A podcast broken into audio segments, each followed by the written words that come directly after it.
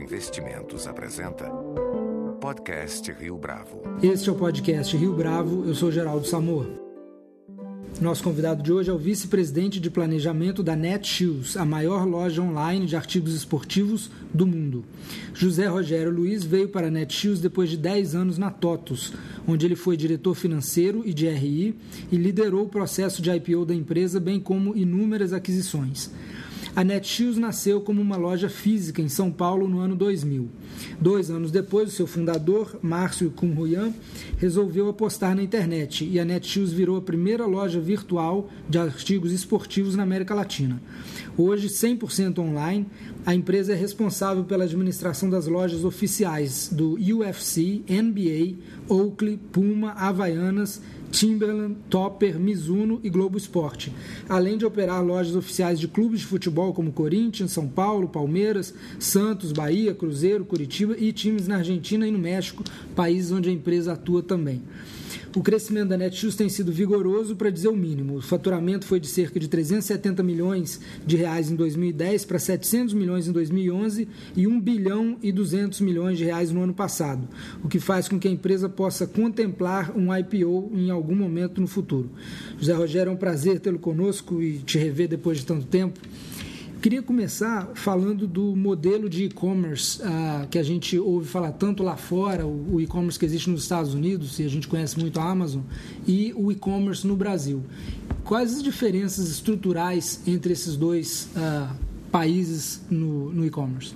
Uh, Geraldo de Mazada, obrigado pela oportunidade que você dá para a Netshoes. Uh, Basicamente, o que uh, a gente viu nos últimos meses, ou nos últimos anos, e fazendo uma pesquisa um pouco mais ampla sobre esse tema, uh, é que, se olhar o mercado americano de e-commerce, eu vou considerar nesse momento para a nossa conversa aqui a Amazon como uh, uma combinação entre marketplace, e-commerce e serviço. Uh, Mercado Livre é, é, marketplace e eBay é marketplace. Então eu vou falar um pouco sobre o que eu vou chamar de puro e-commerce, onde, pela pesquisa que a gente fez, de uma maneira bastante geral, o e-commerce dos Estados Unidos nasceu eh, das lojas físicas, portanto, ele é um filhote das lojas físicas. Então, grandes redes, eh, com duas, três mil lojas espalhadas pelos Estados Unidos, decidiram, num determinado momento, ter o seu canal via eh, internet, via e-commerce. E por conta disso, isso não servia para competir diretamente com o, as lojas físicas. E eles utilizavam essas, essas lojas de, da, via internet esses sites, para vender duas coisas. Uma coisa que era close-out, ou seja, produtos que estavam saindo de linha, ou então promoções. Portanto, quando você chega nos Estados Unidos, a tendência que você tem de ver, procurar coisa com preço baixo, você vê o e-commerce vendendo por preço baixo, mas tem uma limitação no tipo de produto. Né? Uhum. Então, é, historicamente, esse, esses sites das lojas físicas, ele tem de 8% a 10% no máximo de tamanho é, dessa, dessas entidades como um todo, desse conglomerado. É, e o que é interessante é que vai ser bastante difícil, eu digo que raro, você encontrar empresas de e-commerce nos Estados Unidos que apresentam lucro líquido. Né? Uhum. Né? Por outro lado, elas são estimuladas o tempo todo a crescer de uma forma acelerada e parece meio contraditório. Você tem prejuízo e quer crescer de forma acelerada, e eu vou te dizer que isso explica um pouquinho pelo que a gente chama pelo ciclo de capital de giro, uhum. é, onde nos Estados Unidos é, o cliente paga à vista é, pela compra de um produto na internet e a empresa de varejo, é, de, do e-commerce, vai pagar o fornecedor depois de 90 a 120 dias. Portanto, ela trabalha com o capital de giro do fornecedor. Ela tem um capital de giro negativo, né? É, exatamente. E por conta disso, até uma demanda sempre dos investidores nos Estados Unidos fazer com que as empresas de e-commerce cresçam o mais rápido possível, porque quanto mais rápido crescerem, mais funding geram para o próprio crescimento. Dado uma condição nos Estados Unidos que é diferente de várias outras geografias, onde você tem uma qualidade de logística e o advertisement acaba sendo mais em conta, você tem as situações onde você tem um desenvolvimento do e-commerce lá, mas onde raramente pelo menos até esse momento, você vai ver empresas ou com EBITDA ou com lucro líquido, mas ainda assim geradoras de caixa. É, que é uma situação é, interessante. E no, e no, Brasil você tem uma diferença no capital de giro brutal, né? É, se a gente, um, um, dos trabalhos que a gente foi fazer foi também tentar recuperar o que tinha acontecido no Brasil, Geraldo, tentar, bem que o trabalho analista é o que, que acontece com esse setor? E, obviamente, é, é, é, uma posição muito tranquila hoje você fazer uma leitura do que aconteceu no passado. Então, tem que sempre tomar cuidado para não ser leviano nessa leitura. Mas o que se apresentou, é, eu vou dividir o e-commerce em três fases: o e-commerce 1.0, 2.0 e 3.0, para tentar deixar um pouco mais, mais claro. O e-commerce 1.0 eh, nasceu no começo do, do final do, do, ano 99, começo do ano 2000, onde o que eu chamo os pioneiros, de uma forma estruturada com alguns private equities e, e muita gente que tinha saído da bolha da internet, se juntaram para criar uh, empresas quase que inspiradas na Amazon também, para fazer a venda de produtos aqui no Brasil. Esses pioneiros têm um mérito violento de, naquele momento, começar a ensinar o que era no Brasil a comprar via internet, e para isso tiveram a construção de CDs, uh, o desenvolvimento da compra no cartão de crédito.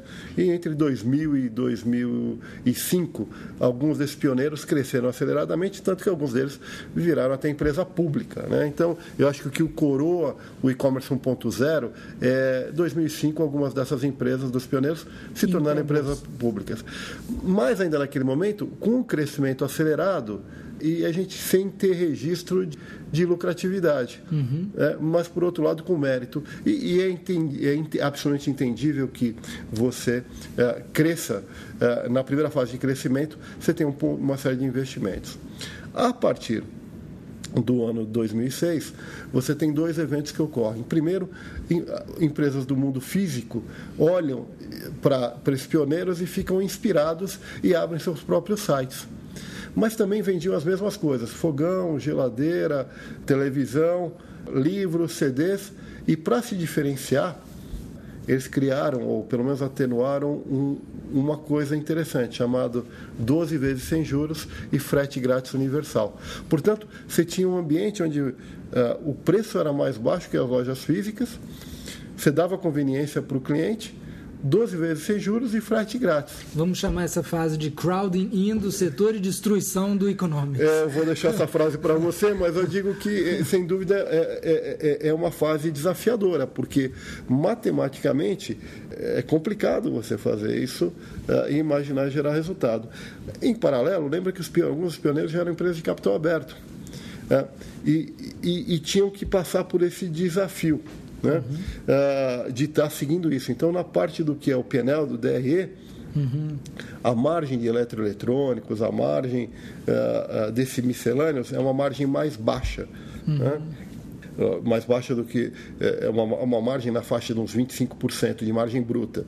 Debaixo disso você tem que tirar frete, tem que tirar é, despesa de venda, que é serviço de atendimento ao consumidor, marketing, é, administrativos, é, e aí você tinha um lucro operacional, que era, uma, que era um desafio, e fora você tinha ainda que trabalhar com despesas financeiras para tentar chegar no lucro líquido. Isso no DRE, e você tem no PNL um outro desafio, que era a pressão vindo dessas, dos sites das lojas físicas, que eram aquele frete devia ser ainda grátis e 12 vezes sem juros.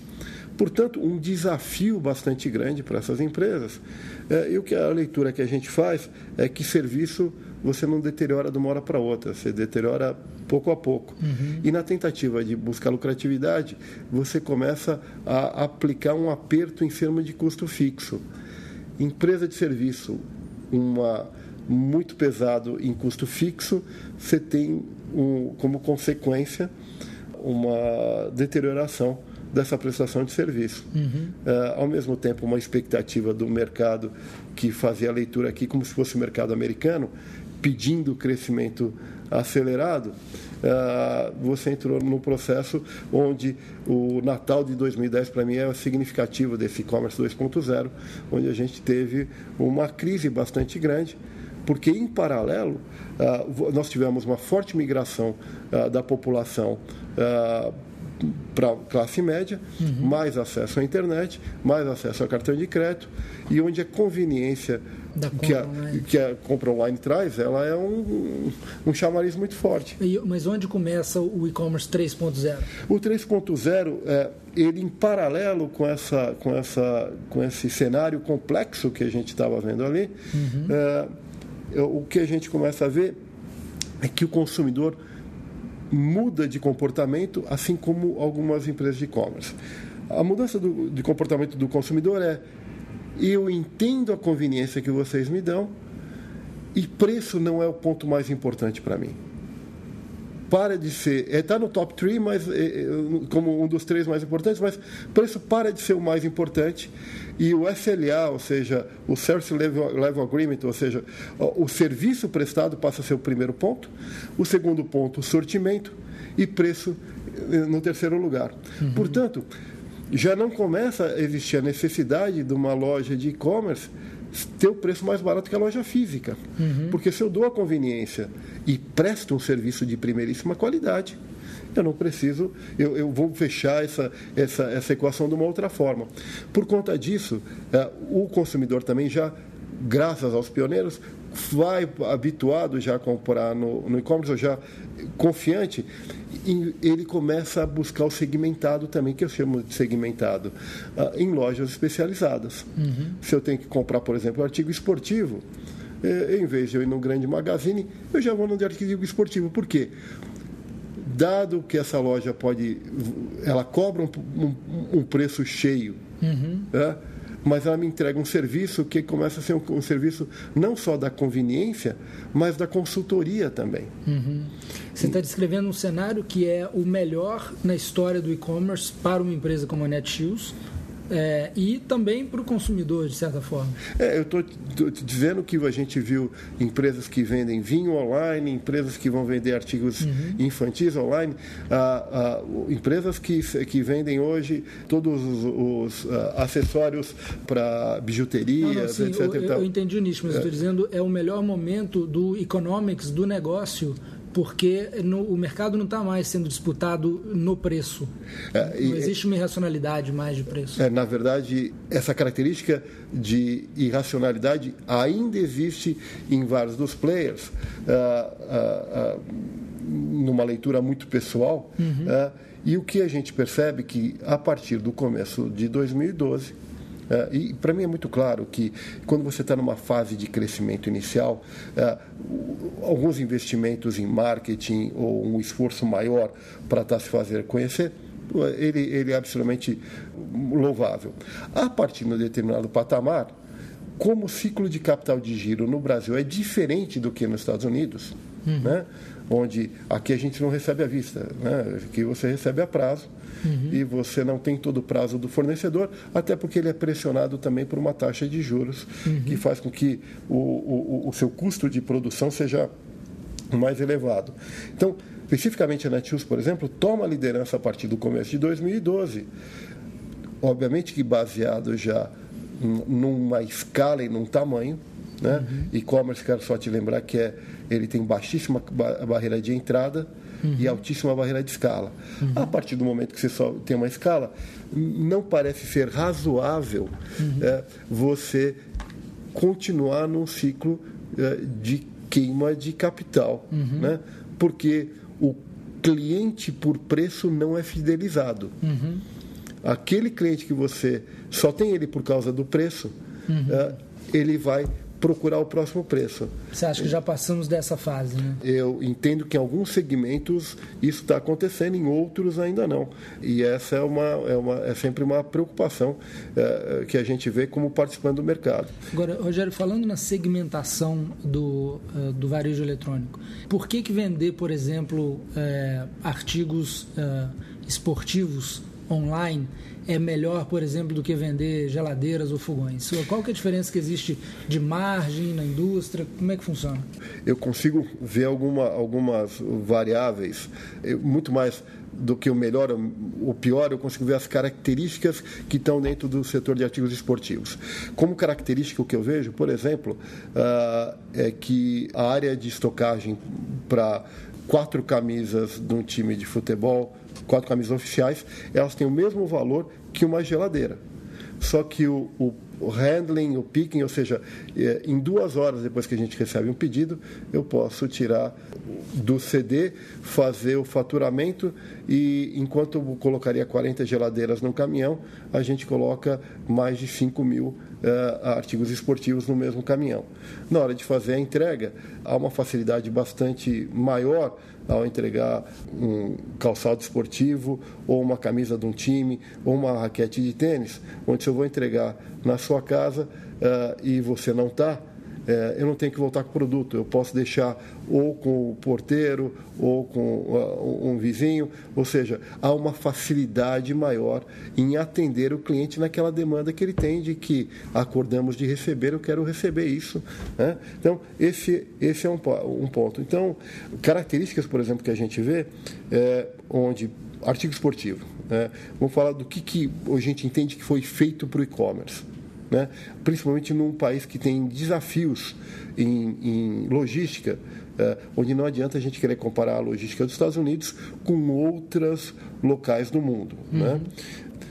No Brasil, a vantagem que a gente tem é, é, nós estamos falando de um produto, artigo esportivo, é, ele costuma ter uma margem mais alta do que um produto eletroeletrônico então isso for, favorece já a empresa de e-commerce. O segundo aspecto é que é um produto, uh, mais de 90% dos nossos produtos tem até 2 quilos. Uhum. Né? Então, para fazer a entrega, você consegue utilizar vários meios, uhum. incluindo, por exemplo, os próprios correios, que têm uma eficiência de entrega pelo país como um todo. Né? E o que a gente chama também que artigo esportivo, ele tem um aspecto de, de reposição por parte do cliente. Uh, é, muito mais rápida do que se você estiver falando de um fogão, de uma geladeira. Uhum. Você não compra um fogão, uma geladeira todos os anos, ou uma TV, né? mas você tende a comprar é, bola de tênis mais de uma vez por ano, é, tênis de corrida mais de uma vez por ano, uhum. e a camisa do seu time favorito. muitas vezes você compra pelo menos anualmente ou mais de uma vez por ano. Então, isso que a gente chama de replacement cycle curto, uhum. ele favorece margem maior do que então a, a média do, do varejo, é, um, um, esse é, ciclo de reposição por parte do cliente mais curto e uma facilidade de entrega. Quando a gente olha tudo isso, só para que você tenha ideia, os dados que a gente tem do Euromonitor uh, mostram que o mercado de varejo esportivo no Brasil como um todo foi de aproximadamente 24 bilhões de reais em 2012 e nós estimamos, a Netshoes estima que o mercado de e-commerce para isso foi de 1,8, ou seja, dentro de 24 bi, 1,8 foi o e-commerce de artigo esportivo. É, de acordo também com o Euromonitor... E desse 1,8 vocês faturaram 1,2? É, se a gente pensar em faturamento bruto, é isso, Sim. aproximadamente isso. É, é, enfim, são estimativas que a gente faz. E de acordo com o Euromonitor, esse é um mercado que deve sair de 24 bi em 2012 para 51 bi uh, de reais, 51 bilhões de reais, artigos esportivos em 2017, de 24 a 51, sei lá, 90% de crescimento, sendo que hoje só 1,8 é feito de e-commerce. Portanto, parece que tem alguns condicionantes que sugerem. Uhum. Uh, e mais do que isso, a gente sabe que a, a pirâmide social do Brasil, ela está deixando de ser uma pirâmide social, onde você tinha lá em 2003 boa parte da população como DIE, né? Uhum. E a evolução que a gente teve hoje é que praticamente 60% da população é classe C, os últimos dados que a gente tem de IBGE. Agora, Rogério, para terminar a conversa sobre a parte do economics do negócio, uhum. é, aquela é, é, é, insustentável você ter uma indústria de e-commerce em que você ofereça 10 vezes, é, 10 parcelas uh, ah, para o cliente e ainda dá o frete de graça. Matematicamente, eu acho um desafio você pensar em preço baixo, conveniência, 12 vezes sem juros e frete grátis. Não há almoço grátis. Né? A gente tem dificuldade em entender isso. De novo, entendemos como quando algumas empresas estão na fase inicial do seu negócio, é um investimento puro. Uhum. A partir de um determinado tamanho, matematicamente a conta fica mais difícil de fechar. Por conta disso, a Netshoes assume como, como uma, uma líder de mercado, pelo menos no seu segmento, ela assume esse papel do começo do ano passado, de 2012, de, por exemplo, frete, frete grátis a partir de um determinado volume e a partir de um determinado número de dias. Uhum. Se você quiser receber antes, né? isso vem uh, exatamente em direção ao que o cliente quer. Só para que te dê tiveram, exemplo. Vocês tiveram liderança na indústria em mudar as regras, não é? é de ter a, a coragem, uhum. né? Uhum. É eu vou falar e chamar de coragem, mas ao longo do tempo, talvez o bom senso de entender que o nosso cenário não é o mesmo do, do, que o cenário, por exemplo, dos Estados Unidos. O que, por sua vez, se transforma, inclusive, Geraldo, numa tremenda barreira de entrada para qualquer outra empresa. Uhum. Desde que a gente saiba operar corretamente aqui, uhum. isso vira uma barreira de entrada. Uhum. É, como eu, eu, claramente vejo que é, mesmo os maiores do mundo não devem entrar aqui no, no, nos próximos cinco anos, essa é a minha opinião pessoal, dificilmente nós vamos ver as grandes, os grandes e-commerce entrando no Brasil. Porque é um, simplesmente um modelo de negócio totalmente diferente, para não dizer o oposto que eles têm. Por outro lado, ah, nós temos como administrar isso, esse tipo de coisa. E aí a Netshoes pega e cria uma categorias de entrega. Se você uhum. quer receber em quatro dias, em três, em dois. São Paulo, por exemplo, se você quiser fazer uma compra até as duas da tarde, você recebe no mesmo dia até as dez da noite. Uhum. Tem um custo? Tem. Tem um uhum. custo. Esse custo é muito menor do que você sair de casa, 50 minutos no trânsito, 20 eh, reais de estacionamento, eu quero lembrar que quem vai na loja física vai com a intenção de comprar alguma coisa, mas acaba comprando o que a empresa tem no estoque. É, isso de uma maneira geral. É, quando você vai na internet, você compra o que você quer. Para isso, você tem que ter um serviço fabuloso. É? E esse é um dos pilares da Netshoes. É? Então, nós estamos falando de três pilares básicos: tecnologia, serviço e o próprio varejo. Uhum. Rogério, conta um pouco da história da fundação da empresa, do empreendedorismo do Márcio, que é o fundador. Ah, eu, eu, acho que tem umas coisas que são é, impressionantes. Ou seja, a história da Netshoes, a Netshoes nasceu numa garagem. Essa é uma daquelas histórias onde você teve uma garagem é, na Rua Maria Antônia, onde os dois primos é, abriram a loja é, por necessidade, uma loja física de calçados. Essa loja física logo em seguida deixou de ser de calçados em geral para ser calçados esportivos, já que eles vislumbraram que é, é, a utilização disso e a venda disso era muito mais efetiva e que focar num segmento é, tem benefícios no seu trato com os fornecedores e na sua especialização, porque você acaba sendo um prestador de serviço também. Ah, logo em seguida, eles começaram a vender pela internet. Em 2007, tinham sete lojas físicas, inclusive em shopping centers, mas já vendiam mais pela internet do que nas lojas físicas. Esse DNA de loja física fez esse trabalho onde a percepção onde se você presta um excelente serviço, o cliente volta. Uhum. E num determinado momento, preço já não é mais o principal ponto. É importante, mas não é o fundamental uhum. desde que ele seja bem atendido. E aí tem uma história muito, que eu vou chamar de única da Netshoes, que é em 2007 fecha as lojas físicas e passa, passa a ser uma loja puramente online. O único ponto engraçado é que em 2000, quando a, a empresa foi aberta, é, a, a, mãe de um dos primos é, achou que era bonitinho o nome Netshoes. Não tinha nada a ver com a internet naquele momento. Era simplesmente um nome fantasia. E que, ao longo do tempo, uh, uh, se provou Profético. ser. Exato, um aspecto de vanguarda. Agora, é, como é que vocês têm financiado o crescimento até hoje? Vocês tiveram algumas rodadas de private equity, né? Fala sobre isso, por favor. É. Primeiro que o processo de crescimento absolutamente explosivo que a empresa teve, né, e, e é bom reforçar que esse crescimento ele é explicado por alguns aspectos. Pela mobilidade social que existiu no Brasil. O mercado que, melhorou. Que é. quanto mais a, a, as pessoas uh, saíram das coisas básicas, né, de comprar proteína, comprar carro, comprar o apartamento, a gente continua numa sociedade de pleno emprego. Uhum. E essa sociedade de pleno emprego hoje investe em duas coisas: educação e saúde. O povo mais educado compra mais esporte faz mais esporte, quem procura saúde faz mais esporte.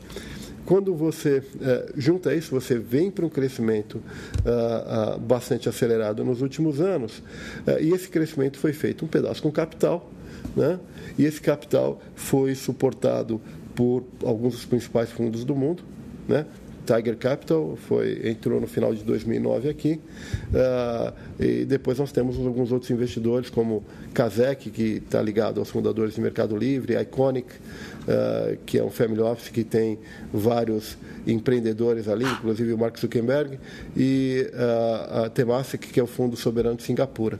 Então, esse grupo de acionistas uh, tem sido fundamentais uh, para estar tá levando a empresa no patamar que ela está hoje e a necessidade uh, uh, que foi identificada no começo do ano passado de se trabalhar nesse mercado para tornar essa longevidade. Essa longevidade passou por aqueles pontos que eu estava te dizendo, de uh, desde coisas.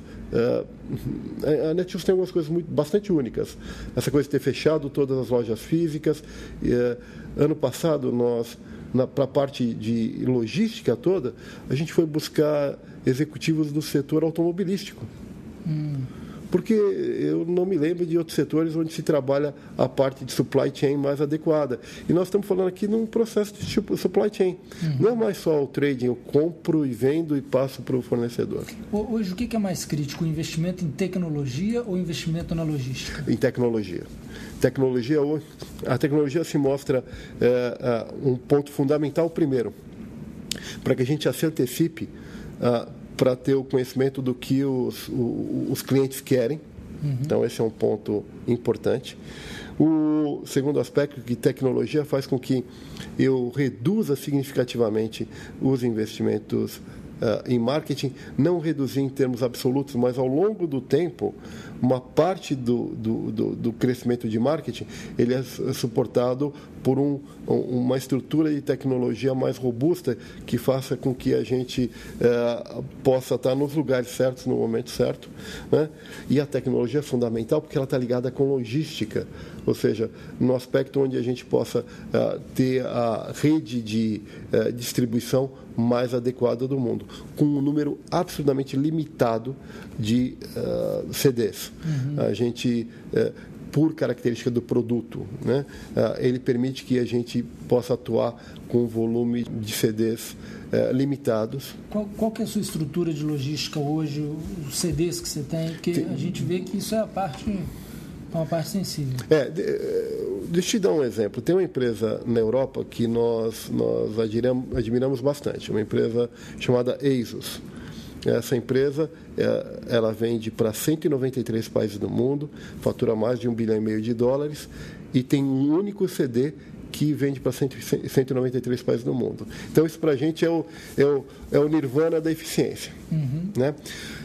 por característica do produto, como eu te falei, de pequeno volume e alto valor agregado, uh, uh, para superar alguns aspectos de logística, a Netshoes tem um grande CD em São Paulo, um grande CD em Recife, né, em Jabotão, uh, e, e temos um pequeno CD para produtos maiores em São, eh, eh, também na região de São Paulo. Mas se opera com dois grandes CDs, essa, essa é a estrutura básica. Obviamente, como tem a operação em México e Argentina, nós também temos, temos duas, dois CDs no México e na Argentina. Vocês foram eleitos também uma das 150 melhores empresas para trabalhar em 2011, 2012. O que, que vocês fazem de diferente ah, em termos de retenção, treinamento de talento? Deixa eu te fazer uma proposta. Você gostaria de trabalhar no, numa uh, indústria que está trabalhando com, com coisas de saúde, esporte, tecnologia, uh, gente jovem, uh, com espírito de olhar crescimento. O tempo todo aqui, a gente imagina que ao entregar um produto, nós estamos realizando algum tipo de sonho. Uhum. Ou um sonho para alguém melhorar a, a, a, sua condição física, ou daquele garoto que tem um treino amanhã para jogar uh, no time da escola, ou para alguém que está mudando de faixa no judô, que é o seu kimono novo. Enfim, ajuda muito né? Então, eu queria dizer que, obviamente, uh, acho que o pessoal do management faz um trabalho. Por outro lado, esse é um ambiente que ajuda bastante. Você está todo o tempo uh, motivado. E, por conta disso, acho que tem um nível de, de comprometimento de todo o time aqui, uh, de todos os funcionários, de todos os níveis, e que torna isso uma, uma empresa diferenciada. Faz sentido a empresa se expandir para outras categorias além dos artigos de esportes? A gente mostrou para você que esse setor, é, esse segmento é tão pouco, uh, tem, tanto, tem tanta expansão hum. e ainda o e-commerce que parece que esse segmento foi feito para o e-commerce. Né? Então a gente entende que vai ter espaço para as lojas físicas, sem dúvida nenhuma, mas também tem espaço para quem é dedicado, como a Netshoes é, ou seja, dedicado uh, na parte online. Eu, eu, queria só te dar um, um detalhe para você ver o nível de mudança que está tendo no nosso, nosso ambiente. No começo de 2012, tem um tsunami acontecendo de várias coisas. Se de um lado a população hoje, quanto mais vai subindo na pirâmide social, ela investe mais em de novo, ela não vai comprar duas televisões, duas geladeiras, mas ela acaba investindo mais em calçados e, e artigos de vestuário. Uhum. Tem uma outra situação acontecendo que é eh, hoje eh, a gente tinha uma tese aqui que as pessoas abaixo de 25 anos têm uma barreira menor em estar comprando via internet ou e-commerce. E por quê? Essa juventude já então, nasceu assim. Não, e, e eles querem, e eles sabem o valor do tempo. Uhum. Hoje, porque eles já viveram no meio do trânsito, da distância física, então eles já sabem o valor do tempo. Então, para que você tenha ideia, no começo de 2012, a, a, o nosso principal grupo de compradores era o grupo de a, 26 a 35 anos de idade. Esse é o principal grupo. E faz todo sentido. Né? Pessoal no auge da vitalidade, numa situação financeira é, cada vez melhor. É, esse era o principal grupo. E o segundo grupo era de 36 a 45. Estou uhum. te falando de janeiro de 2012. Uhum. Agosto de 2013. O ah. primeiro grupo continua sendo 26 a 35. Uhum. Só que o segundo grupo agora passou a ser o de 19 a 25 anos de idade. Entendi. Ou seja, e mais importante do que isso, o grupo de 13 a 18 anos triplicou nesse período. Uhum. Portanto, há uma onda de consumo, uh, por exemplo, de artigo esportivo, mas principalmente no e-commerce. Uh, o, que, o que a gente sempre teve a tese aqui, que nosso, o nosso maior mercado estava por vir. Uhum. Né? Porque os dados, alguns outros dados para você. O Brasil, a gente estima que tem, dos 200 milhões de habitantes, aproximadamente 85 milhões têm acesso à internet. E os dados que nós temos aqui é que aproximadamente 55 milhões foram visitantes únicos da internet no mês de agosto, setembro. Né? No mês de agosto, 55 milhões. E a Netshoes teve 16 milhões de visitantes únicos. Ou seja, aproximadamente 25% da da internet brasileira visitando e sendo visitante único na Netshoes. Esses são os dados que a gente é, conseguiu captar. Se isso é fato, mostra que, primeiro, há uma tendência do público mais jovem de comprar via e-commerce. Mas para isso é fundamental que você tenha um serviço espetacular. Mas para criar longevidade, a empresa tem que ser autossustentável. Uhum. Né? E para isso, se ela presta um serviço e cria uma conveniência, ela tem que ser remunerada por isso. Qual que é a visão de vocês a respeito de abrir o capital eventualmente? A empresa tem um desejo de longo prazo de ser uma referência global em termos de artigos esportivos, ou seja, uh, e-commerce de artigos esportivos. Se, é, se essa é uma referência global, Geraldo, isso sugere que a gente tem mais investimentos para fazer ao longo do tempo e que nosso negócio é um negócio reputacional. as, as experiências que a gente já viu, não só nossas do passado, mas de algumas outras empresas, tanto no Brasil como no exterior, é de que o mercado pode ser um grande aliado quando você tem um trabalho reputacional. O mercado de capitais. O mercado de capitais. Uhum. A gente vê, por exemplo, benchmark que a gente sempre teve aqui, uma Natura, por exemplo, uhum. onde era uma empresa que faz B2C no final do dia uhum. é, e ela acabou alavancando muito a sua imagem por uma postura que gente, pelo menos que a gente sempre viu muito razoável, muito uh, amigável com relação ao mercado. Uhum. Né? Por conta disso, dentro da estratégia de longo prazo da empresa, não só por uma potencial fonte de capital que dentro de uma estratégia bem sucedida, você ter várias fontes sempre é algo razoável, que você pode acessar ou não, uh, mas principalmente pelo aspecto reputacional, uh, uh, uma potencial abertura de capital está acoplada ao que a gente chama planejamento de longo prazo.